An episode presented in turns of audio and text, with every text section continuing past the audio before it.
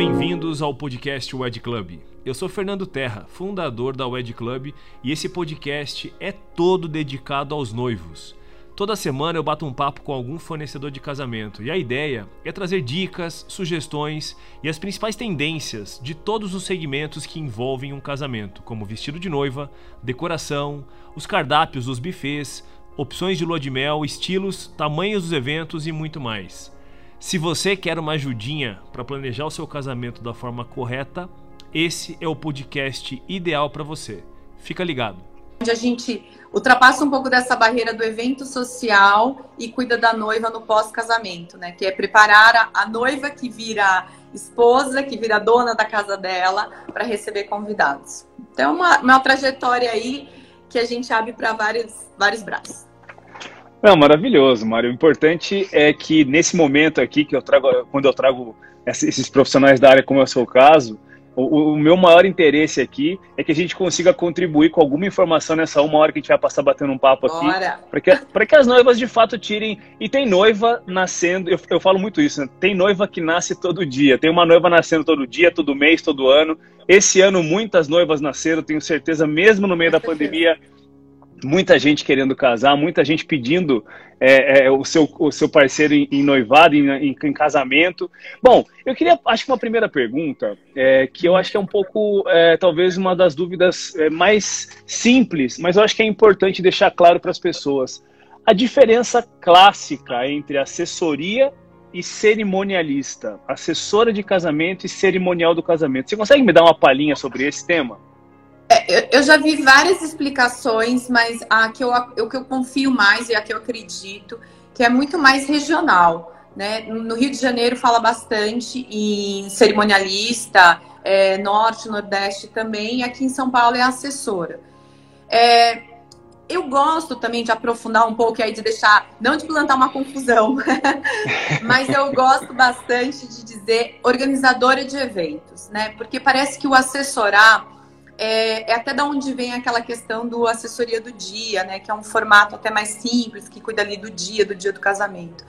E eu acho que a organizadora de eventos, ela traz é, com ela toda essa, todo esse processo, né? O processo do casamento, ele não é curto, né? Ele acontece ali numa média de um ano. Obviamente tem noivos que vão optar por casar mais rápido ou até um, um prazo maior.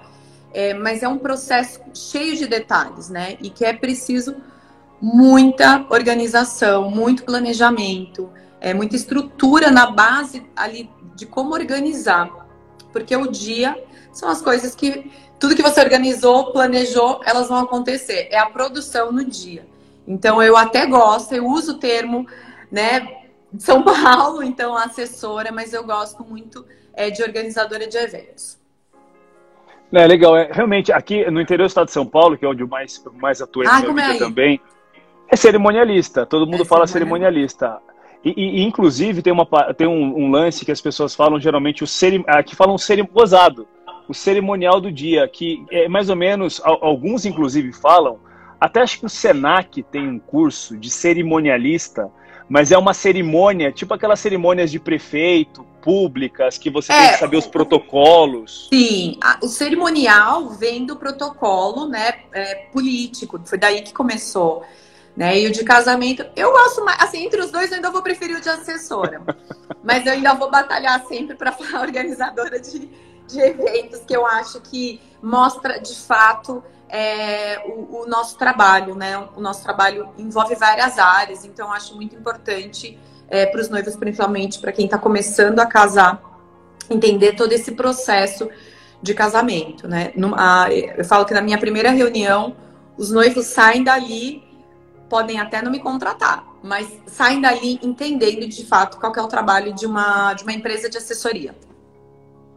Não, perfeito. E, ó, e, eu acho que um, um ponto claro, né? Eu, eu, eu, organizo evento há 20 anos. Um casamento é um baita de um evento complexo. É. Demanda, de fato, uma assessoria, uma organização, um profissionalismo para que tudo aconteça da forma correta. Eu emendo uma segunda pergunta, que eu acho que você deve responder a todo momento isso, mas para nós aqui é importante, e sempre reforçando, Mari, que esse que, que, eu quero muito que as noivas escutem muito isso, mas o que de fato uma, uma assessora de casamentos faz? O que de fato, ou vamos chamar de, como você mesmo gosta, eu também gosto, de organizadora de casamentos faz?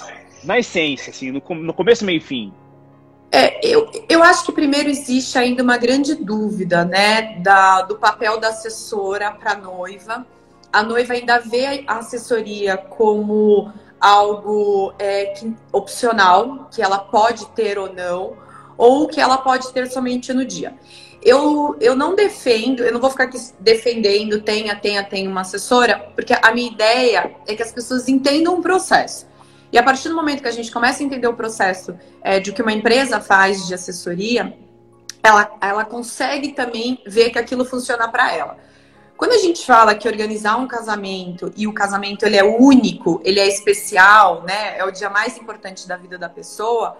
É, pode parecer que isso é, é, uma frase muito romântica, né? A frase para vender é essa: é, vou organizar o dia mais importante da sua vida. Mas de fato, o casamento ele envolve a união de duas famílias, né? A família da noiva e a família do noivo. Então não tem como isso ser é, somente uma receita de bolo, é, ser igual para todo mundo. É muito importante a assessora é, ela saber da vida desse casal para ela conseguir ali mostrar como é um casamento. Então, o, o processo da organização ele pode ser é, um processo até mais automático, mas ele muda muito conforme cada casal. Então a gente tem desde os casamentos pequenos, mais intimistas, dos casamentos maiores, que, que a gente vai ter uma necessidade de uma logística é, que sai, que foge até da festa. Então, às vezes, quando a gente está falando de um destination, a gente está falando de envolver parte de hotelaria, parte de, de transporte, então que envolve muitos fornecedores. É, e, e, essa ideia que às vezes, às vezes, a gente tem, ah, um destination. É, é para quem está casando no, né, praia, fora do Brasil. E às vezes você tem um casal que vai casar aqui na sua cidade, o casal é daqui, mas que as famílias são de outras cidades, né? Então, para eles se torna um destination. Então, essa particularidade que envolve cada casamento, a gente precisa estudar antes para aí sim poder mostrar para o casal como que a gente vai planejar e organizar. Então é, é, fundamental uma boa assessora, né? Uma noiva quando for procurar uma empresa de assessoria, é primeiro falar como ela quer o casamento dela, como ela sonha o casamento dela, como é a família dela e como é a família do noivo, o que eles gostam, o que eles não gostam, para onde eles viajam, qual é o restaurante favorito, como que é a vida deles, qual é a festa mais incrível que eles foram na vida toda essa informação que a noiva vai passando para a assessora, isso vira para a gente um banco de dados maravilhoso, um brainstorm incrível, para que a gente possa começar a organizar o casamento. Aí sim entra uma parte que é mais o nosso processo. Ah, perfeito, perfeito. De fato, eu, eu complementaria só, é, não complementar, mas acho que é, um, é um, um, ponto de vista, só pelo, por muito do que eu vejo, quando eu vejo as principais dúvidas de uma noiva. Ah, mas o que, que, eu, o que, que eu preciso fazer no meu casamento? É, ou por onde eu começo, por exemplo, que vai ser a nossa próxima pergunta. E de fato, a, a grande sacada de ter uma assessoria, de ter uma organizadora de eventos próxima, uma pessoa que entende, primeiro que são várias etapas, né, Mari? São Sim. muitas etapas, é um período longo, é uma gestão de fornecedores, é uma gestão de contratos, é uma gestão, você falou, logística, hotelaria, prazos para serem cumpridos. Então, é, assim, tem, é... um, tem um ponto aí, né, que é, que é muito conhecido, assim, ah, para que, que eu quero uma assessoria completa? Porque a assessora, ela vai contratar os fornecedores para mim. Eu acho que essa é a ideia, né? E, e na verdade, antes existe um, um, planejamento, né? Qual vai ser o porte desse casamento? Então, o que, que a gente vai fazer? Ah, então tem igreja, tem um espaço de eventos, é que é banda, ela quer DJ, então é toda a ideia do sonho, aonde nós vamos pegar esse sonho, unir com a realidade, porque casamento é investimento, é investimento financeiro e é investimento emocional. Então a noiva ela tem, precisa ficar muito atenta a isso, né? Esses dois investimentos aí que ela vai colocar na mão de uma assessora.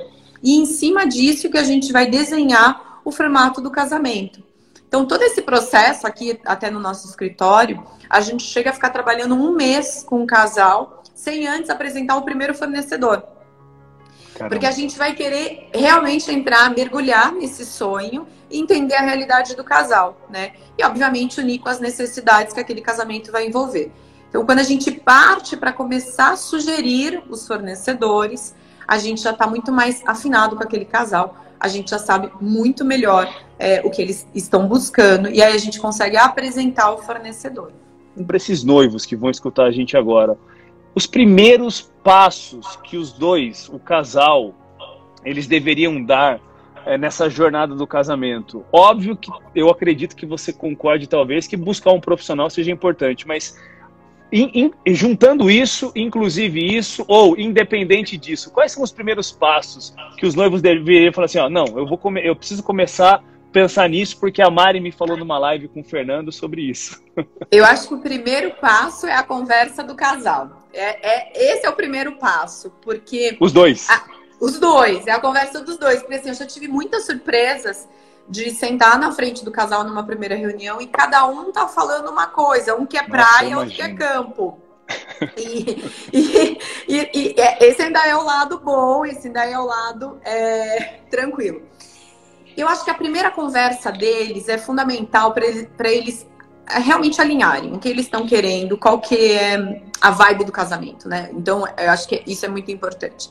Entender que o casamento é, é trazer aí é, o primeiro evento deles juntos. Então, vai ser a primeira grande festa deles.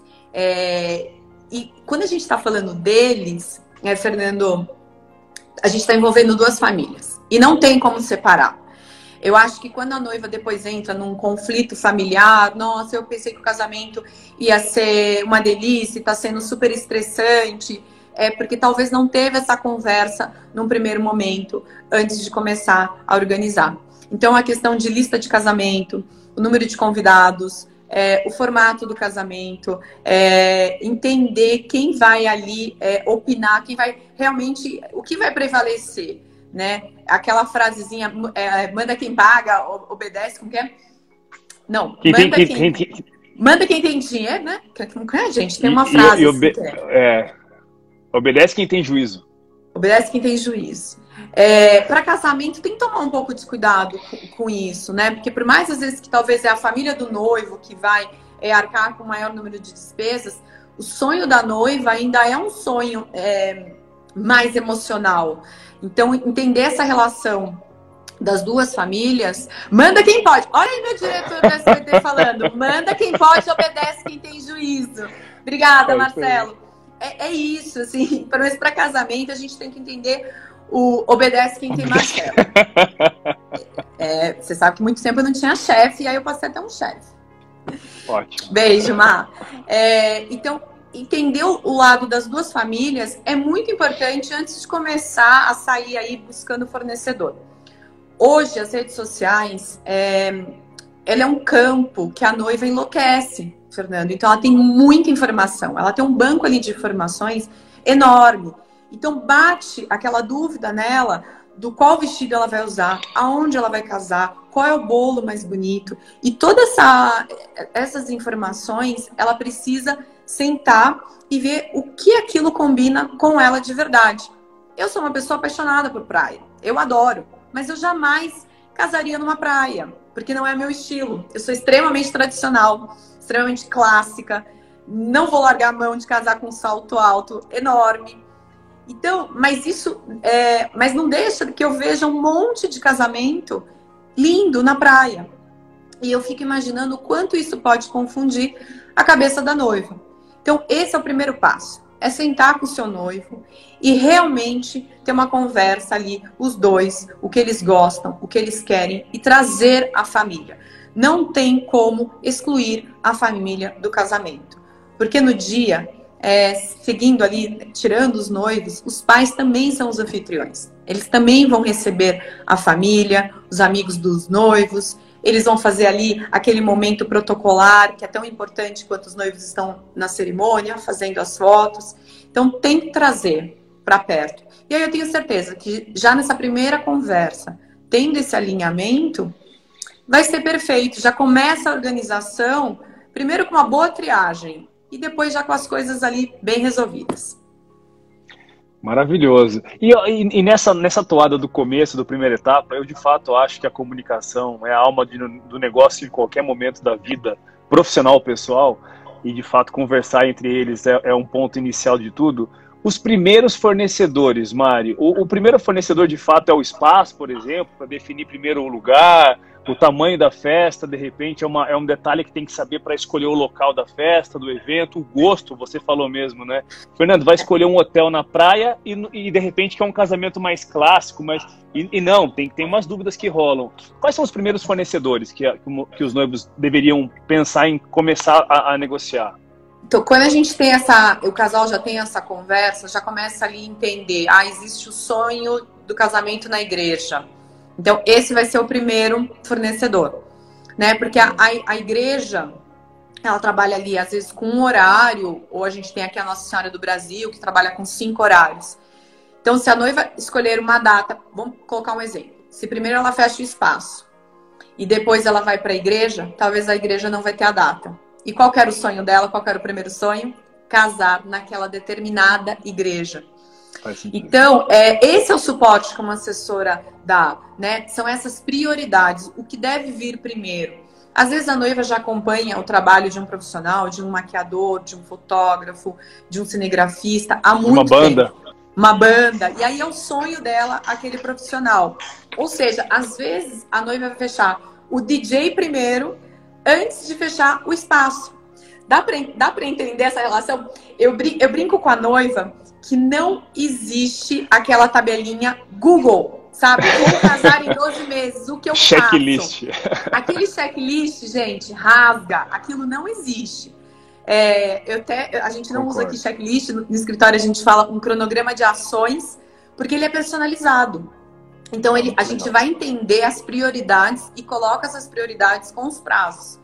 Então, se existe o sonho da igreja, é, então vamos primeiro fechar a igreja, depois vamos fechar o espaço. Para fechar o espaço, eu tenho que saber o número de convidados exato.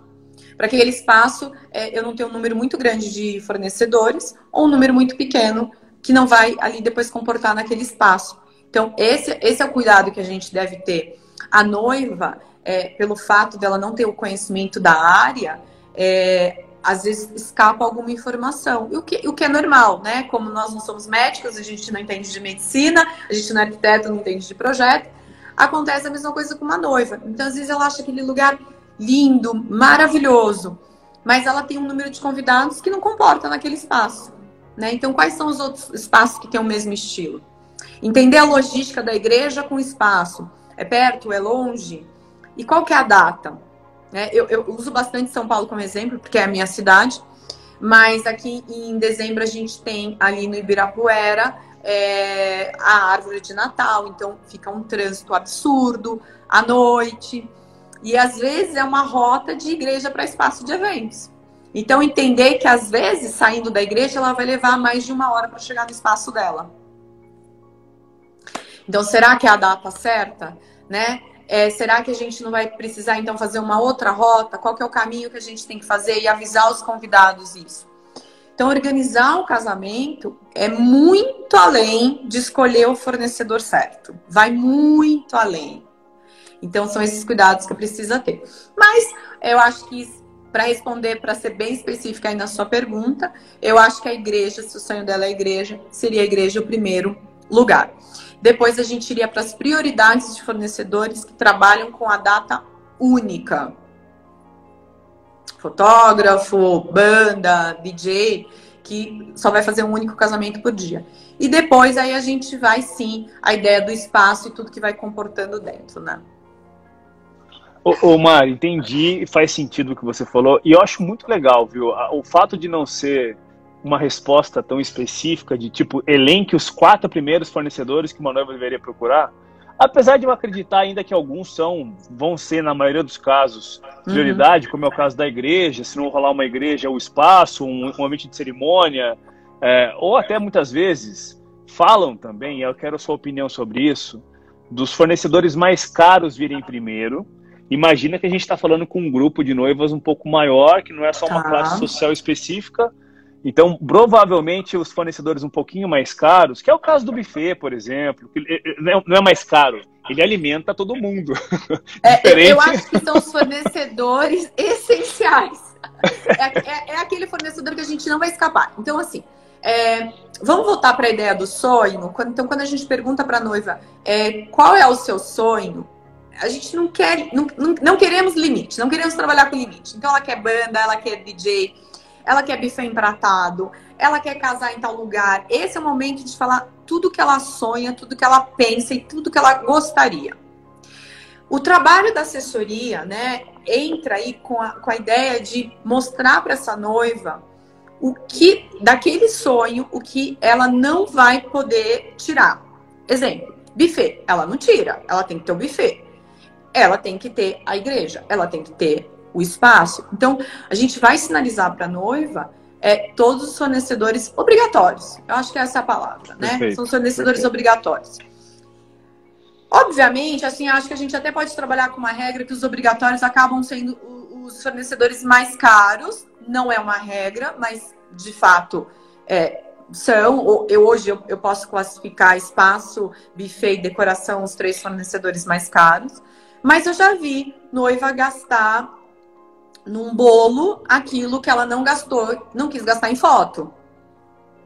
Né? Então, mas por quê? Porque a prioridade dela era o bolo daquela daquele determinado fornecedor. É onde o sonho está acima daquilo que a gente não consegue tirar. Então, primeiro a gente pega o sonho, depois a gente fala o que é obrigatório, depois aquilo que a gente consegue trabalhar, a gente vai entendendo o budget. Então, se a noiva falar para mim, é, eu vou te dar um exemplo bem real de um casal que a gente está tá fazendo um casamento na praia e a noiva ela queria colocar chapéu panamá, leque para os convidados, queria colocar uma canoa com água de coco, queria colocar uma foto cabine. Tudo que eu te falei agora desses itens, é, eles não têm nenhuma diferença para o casamento acontecer, mas tem uma importância emocional para a noiva. Então, esses itens a gente deixa por último e com uma reserva ali para noiva. Você abre mão disso ou não? Então a gente chegou agora no ponto da decoração. A decoração, como ela sonha, subiu um pouquinho do budget. E aí foi quando eu entrei. Des, dessa parte da canoa, do chapéu, do leque, da fotocabine, tem algum item que você é, abre mão? E ela falou: o que você acha que eu devo abrir mão? Eu falei: talvez a gente pode trocar a ideia do chapéu Panamá para todo mundo e deixar só os padrinhos tirar o leque para todas os, as mulheres e deixar só para as madrinhas. Então você tem a foto, você tem o efeito, você conseguiu separar quem, quem ia ter esse item, é, sem deixar de uma maneira agressiva ou ninguém chateado. É, a canoa com água de coco, talvez a gente deixa para a última semana, porque esse é um fornecedor que a gente tem consegue ligar três dias antes e encomendar. Então, a gente vai mostrando para a noiva o que ela pode abrir mão, né? O que aquilo que ela pode pensar e refletir e onde ela vai destinar maior, a maior renda, né? Então, é por isso que eu falo para você que é tão personalizado, é tão único. Não é aquela tabelinha ali de checklist. Não, perfeito. E eu acho que a, a, o que eu falaria agora, para te perguntar uma, uma segunda posição sobre grana, inclusive, que é beleza, os, os, fornecedores mais caros são essenciais, são obrigatórios. Eles não são mais caros porque são mais caros, porque são, são essenciais e, e, a festa depende daquilo para acontecer. Mas, é, e com relação, como é que você trata isso, Mari? É, e ó, você é apresentadora, você é muito comunicadora. Eu não sou entrevistador, tá? Então você me ajuda aqui nas perguntas às vezes. Tá vendo, Mas... Marcelo, quando você fala que eu preciso melhorar, é... Marcelo? Olha é, aí, ó, tô sendo não. elogiada. Tá me dando uma aula aqui. Mas, ó, Mari, é... não, mas é sério, porque eu, eu, eu, óbvio, eu não sou entrevistador e nem é minha meta isso de vida, mas é de fato poder fazer a pergunta certa para extrair o máximo possível de você de conhecimento. Quando envolve grana, eu vejo que mora um, um mundo paralelo quando os noivos falam de grana, principalmente no começo do processo. Que muita comparação já aconteceu comigo, por exemplo, como ah, é igual construir a primeira casa. Você acha que vai gastar 100 e gasta 200. Nesse mundo, Mari, qual que é a sugestão que você dá? Isso não é sugestão, pelo menos o alinhamento. Os noivos, como é que os noivos fazem para encaixar um casamento que eles querem ter, sonham em ter, não sabem como executar aquele casamento ainda. A verdade é essa. Eles mal uhum. sabem como vai chegar naquilo. Tem uma verba destinada a isso. E é louco, né? Porque eles destinam uma verba muitas vezes, ou pensam numa verba sem saber em tudo quanto custa.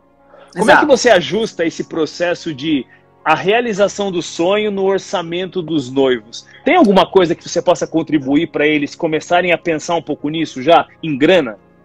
É, é aquilo que eu falei para você no começo, de até apresentar o primeiro fornecedor, a importância de começar um bom planejamento. Né? É, os noivos não têm nenhuma obrigação de entender e de saber o preço e nem de tudo que precisa para organizar um casamento. Voltando para aquela história do checklist Google, é, ali não fala, ali não fala de ART, não fala de alimentação de staff, não fala de ECAD, não fala de uma série de coisas que envolve custo. E aí chega um determinado momento, a gente se empolga e aí a, gente, a noiva quer fechar. Então ela, ela tá muito no, no modo emocional, né? Ali ativado. Então ela se empolga e fecha o espaço e ela não sabe todos os gastos que estão envolvidos. Então, é fundamental. Gente, isso é regra da vida. Se tiver que cortar uma frase da live, com certeza é essa. Saber, saber o quanto custa o casamento total e ter uma verba de reserva. É fundamental. Então, assim, eu, se, se a noiva não tem uma assessora, se ela quer começar o casamento sozinha, já pensa nessa verba aí de, de gastos extras, porque ela existe, ela não sabe tudo que vai acontecer, né? Então, é, precisa colocar realmente na ponta do lápis tudo para depois fazer a reunião com o primeiro fornecedor. Não adianta ter, ter pressa, fechar pelo emocional, é ter essa ansiedade.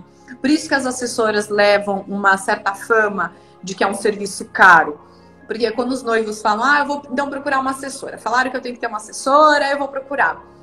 E é onde eles começam a ter um, um certo. É, eu não quero usar a palavra choque, mas sei lá, tem a primeira reação de ter de fato nas mãos um orçamento. E eles falam, nossa, mas já começou com esse valor. e aí eles descobrem que a gente custa uma média de 10, 15% do valor do casamento. Entendeu?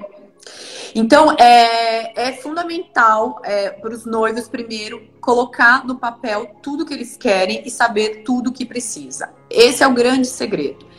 E isso, assim, dá para fazer tudo que eles sonham? Dá, gente. E tem coisas que a gente vai ter que aprender a abrir mão, porque a gente não pode ter tudo. Né? E a gente não tá falando só de casamento. Então a gente queria ter tudo na nossa vida. A gente não queria agora estar na praia.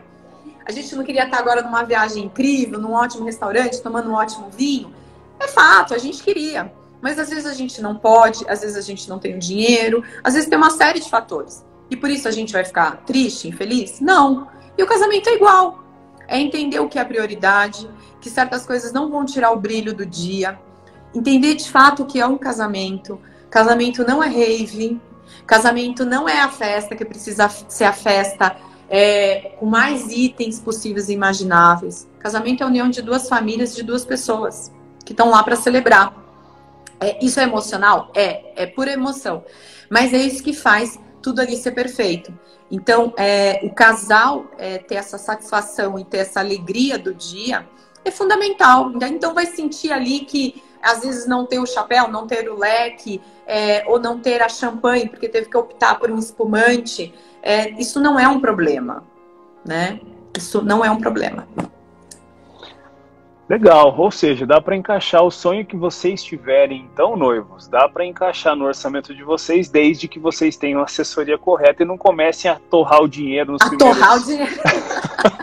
e isso e é também, é... acho que você falou um ponto importante aí no começo da sua pergunta, que foi, é, começa fechando os mais caros, é, e tem que tomar um pouco de cuidado, porque senão depois, gente, não tem dinheiro ali é, para aquilo que não custa tão caro, mas que é importante, né? Que, que é fundamental. Em termos de é, festa, em termos de alguns protocolos que vão continuar, se vai ter algum pepininho que você enxerga ainda ou não, ou se a, ou se a sua expectativa barra tendência dos casamentos, de forma geral, é, o que, que você, o que, como é que você enxerga isso?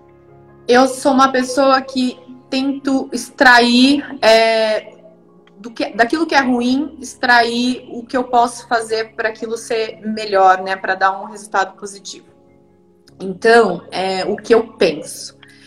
Eu acho que vai existir um casamento com muito mais união das famílias. Eu acho que as pessoas vão valorizar muito mais o casamento. Eu acho que vem uma tendência de entender o casamento como uma festa da união de duas famílias e não uma festa rave. Eu acho que a gente vinha numa pegada de festas é, que o importante era 14 horas de música, after, é, e que a ideia estava muito ali na pista. Eu acho que vai ter um resgate da importância da cerimônia, do abraço, do jantar, de curtir o casamento como uma festa mais familiar. É, e eu acho isso extremamente positivo.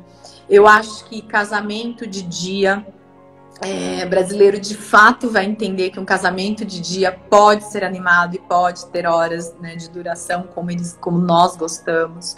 É, casamentos em lugares abertos, é, sem grandes medos aí que a gente sempre colocou, tem que ter cobertura ou não. Porque quando a gente vê muito uma referência é, europeia e americana de, dos casamentos que eles não têm cobertura, é porque lá as festas duram pouco, as festas duram seis horas ela tem um tempo menor. E eu acho que isso vai vir como tendência para o Brasil. E eu acho que a gente tem que pegar o lado bom disso é, e não achar que isso é ruim e que isso não vai ser especial. Eu acho que, é, é, é acho que esse é o principal ponto no que, no que eu acredito, Fernando. Eu acredito que vai ter um resgate de uma festa mais familiar. E que isso é muito bom. Isso é muito importante. É, isso é o verdadeiro significado do casamento. E, você acha que vai ter algum impacto? No, é, alguns falam isso. É, eu tenho minha opinião, mas eu queria muito a sua. Sobre uhum. o porte o tamanho dos eventos.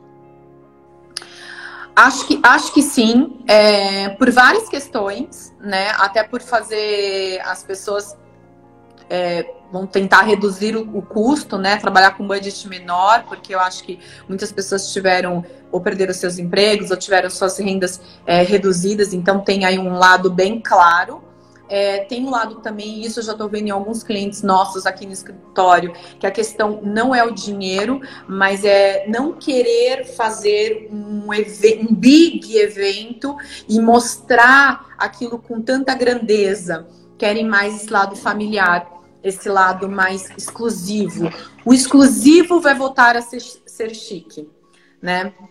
Então, eu acredito muito, muito nisso. Então, não vai ser só uma questão de, ah, eu não tenho a verba. Até quem tem a verba vai optar por fazer casamentos menores.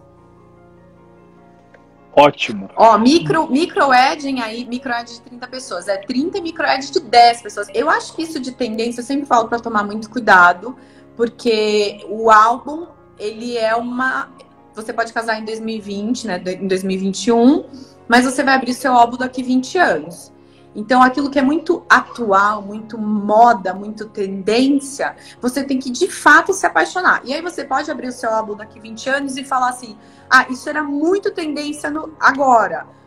E alguém vai olhar e vai falar: nossa, isso é extremamente cafona. Mas eu amava, era o que eu queria. Então, acho que o importante na tendência é a noiva se apaixonar a gente está vendo aí é, arranjo permanente, né? Que estão chamando os arranjos permanentes, que são as flores desidratadas, é, que é uma tendência que a mim não agrada. Eu, particularmente, não gosto. Eu gosto de natureza viva. Eu gosto de olhar a flor, porque a flor, para mim, ela, ela fala.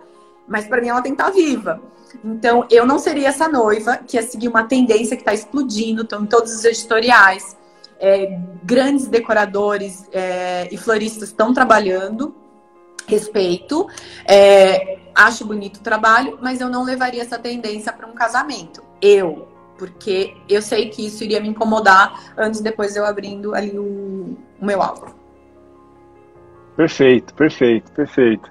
Ó, pra gente encerrar, Mari, eu acho que você falou muito bem sobre todos os pontos que eu pontuei aqui junto com, com, com a minha equipe para tirar essas dúvidas dos noivos.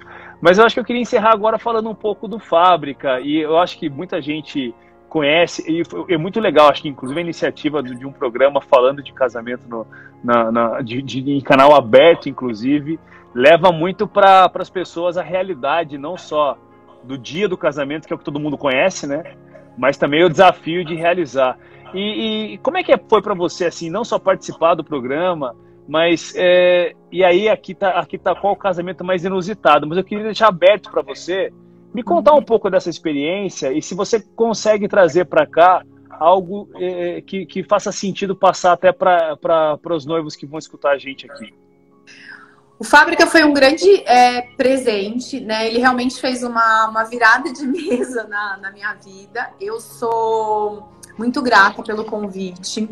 É, eu acho que agora o Marcelo estava no comecinho da live, mas ele saiu. Mas eu sou muito grata ao, ao convite é, que eu recebi de todo o processo ali que eu participei para entrar no, no Fábrica. É, eu sempre fui a assessora por trás, né? Então, assessora, o papel dela é por trás, ela nunca tá de frente. Então, eu nunca vi uma noiva numa cerimônia de frente, eu vejo ela de costas, né? E o Fábrica me colocou olhando para esse casal no momento da cerimônia. Acho que por isso, gente, que eu choro tanto. Por isso que as pessoas falam, nossa, como você chora. Porque é um filme que, que vai passando na minha cabeça de mais de 300 casamentos que eu já fiz é, e o quanto eu não vi o rosto dessas noivas ali de frente e eu só fui ver ali no Fábrica. Porque o Fábrica te traz uma exposição de colocar você ali na frente, a televisão. Né? Então, ao mesmo tempo que ele é um programa sobre casamentos, né, sobre o dia do casamento, sobre como é feito um casamento, ele também é um programa de televisão. Então, é essa união desse, né, desses dois é, pontos é, que é o Fábrica de Casamentos. Então, eu tive que entender o que é televisivo, é, que no começo me assustava um pouco. Eu falava, nossa, mas isso é um exagero para um casamento. É, isso não acontece, Marcelo. Ele olhava para mim e falava, mas isso é televisão. Então você tem que fazer disso é, para as pessoas gostarem, para as pessoas entenderem e elas é, assistirem. E, e, aí eu peguei aquilo que ele falou para mim e comecei a, a tentar trabalhar minha criatividade. Então, quando a gente é, olha uma decoração e vê uma noiva chegando num trator, é, e que isso para algumas pessoas é, é, um pouco bizarro, eu fui entender a história dessa noiva. Para ela, aquilo era importante. Como para muitas noivas que não têm menor conhecimento de carro antigo, é, acaba escolhendo um carro antigo para entrar. Então, qual é o significado teve aquilo na vida dela? Nenhum. Sim. E para aquela noiva que entrou no, no trator? Total. Né? Então, assim, então tá bom. Então, ou seja, onde a gente leva isso do fábrica de casamentos para a vida real? Que não importa como você quer entrar, Desde que você entre com aquilo que te faz o teu coração bater, que aquilo tem um porquê, que aquilo tem um significado na sua vida. Então, aquilo que é um exagero para mim, para aquela pessoa tinha um grau de, de importância enorme. E é isso que faz ser especial o casamento. Então, é, é, é, é esse pensamento. Então, quando a noiva quer casar com um vestido rosa, é, que aliás essa é uma das minhas fotos mais curtidas no meu Insta, que o Lucas fez um vestido maravilhoso e o, e o vestido dela é, é rosa neon.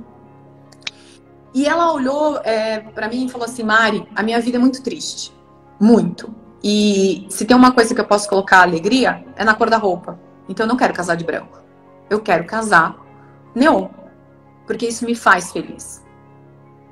E aí, quando você escuta aquilo, Fernando, você passa a entender que ela tem que casar de verde-limão, de rosa neon, de laranja, da cor que ela quiser. Porque você começa a entender a história daquela pessoa. Então, é, não é só é, ser televisivo, como eu tive que aprender, como o meu diretor falou, e não é só levar a tradição do casamento, que é, que é a minha base de experiência aqui no escritório. Foi tentar é, entender essa união de tudo, né? Do, do sonho, da televisão, de como é feito um casamento e levar o melhor para as pessoas. Muito obrigado por ter acompanhado mais um podcast aqui da Wide Club e fique ligado que no próximo tem muito mais dica e novidade para vocês. Thank you.